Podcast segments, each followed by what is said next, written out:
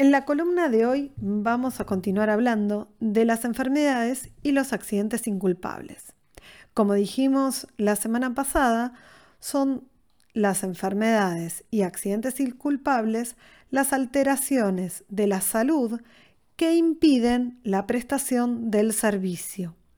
Lo trascendente es que la afección que padezca el trabajador lo imposibilite de trabajar y que su origen en la enfermedad o accidente no tenga relación con el trabajo.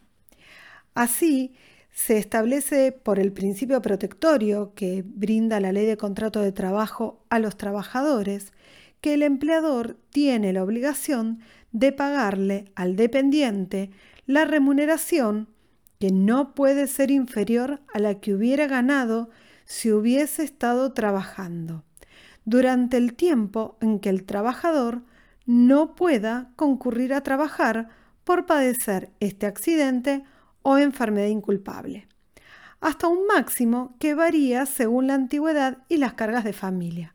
Como vimos la semana pasada, los plazos pueden ser de 3, 6 o 12 meses según el caso. El trabajador, vencido este plazo, pierde el derecho a cobrar remuneración y comienza el plazo de reserva de puesto que dura como máximo un año. En ese lapso, el trabajador puede obtener el alta médica con o sin incapacidad y volver a trabajar. ¿Cómo puede el empleador? Vamos a hablar hoy de los derechos que tienen los empleadores con relación a estas enfermedades inculpables.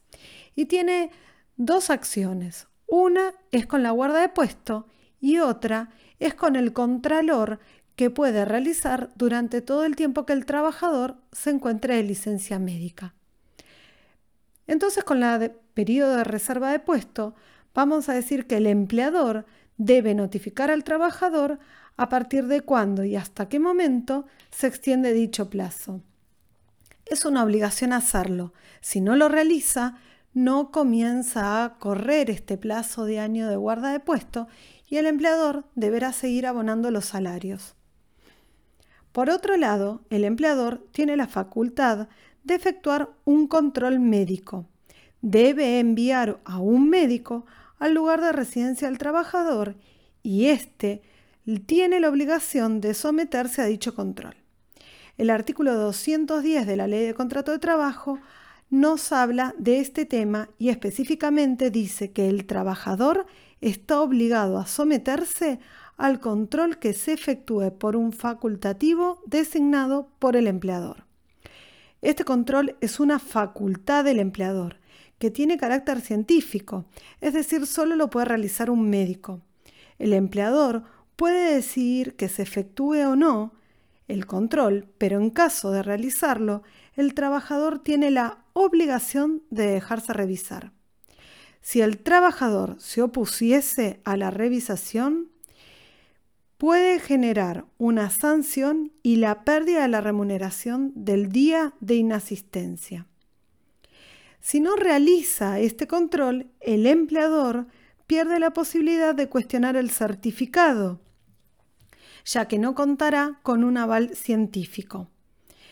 También puede, em, puede el trabajador negarse a realizar exámenes complementarios porque el control que realiza el empleador solo puede ser una revisación de verificar, es un control a la compulsa de los antecedentes médicos en poder del trabajador, que no está obligado a seguir las indicaciones terapéuticas que le realice el médico por parte de la empresa.